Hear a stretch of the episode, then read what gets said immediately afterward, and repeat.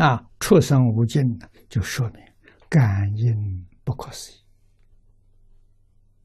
感应不是局部的，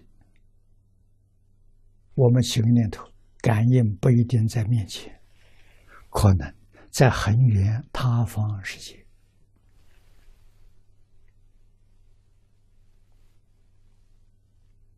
同样一个道理，他方世界众生起心动念、分别之处，可能感应到我们这个世界。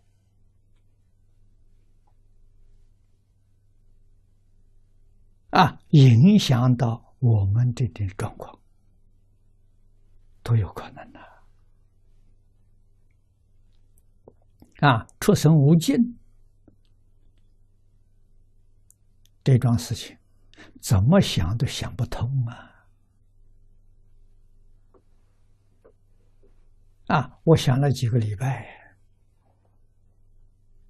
最后想到小时候玩法万花筒。哎，万花筒不就是出生无尽吗？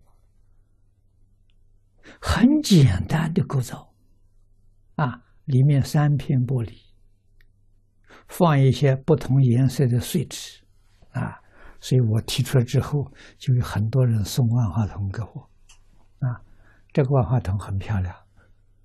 我们小时候很简单，啊，用摁纸盒子卷个筒子，或者用竹子。两边切去掉，锯成一个筒子，啊，里头放三片玻璃，啊，放一点碎纸，啊，你去转，哦哟，花样百出，啊，转一天没有看到两个相同转一个星期也没看到两个相同的，出生无尽呐。连这个小小的万花筒，让我们看到出生无尽，何况大宇宙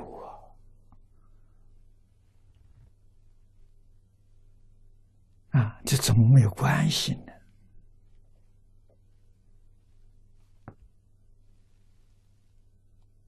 啊，关系太密切了。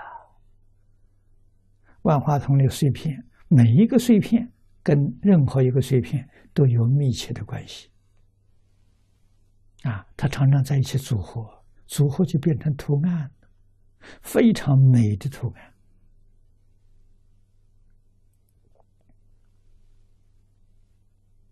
案，啊，组成图案是相融，也都相融，每一个碎片的字体没有破坏，不同。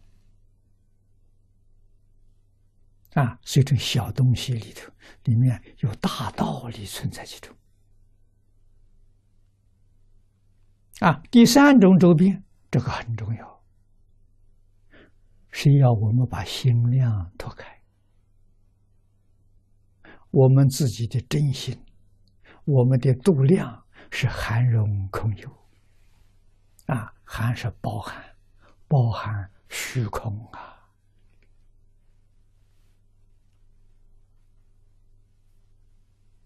容是容纳了，容纳万有，也就是说，没有一样啊，你不能包容的，法法都能容，上至等觉菩萨，下至阿鼻地狱，啊，法界虚空。通通能包容啊！啊，为什么能包容？因为它都是空气的，都是假的，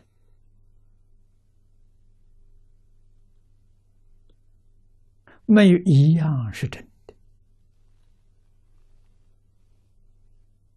啊，所以含容空有是自然现象。啊，人要回归自然，人要随顺自然，就成佛了。啊，法身菩萨了。啊，能随顺自然，能回归自然，这个十种玄妙，就是你日常生活当中，通通具足啊。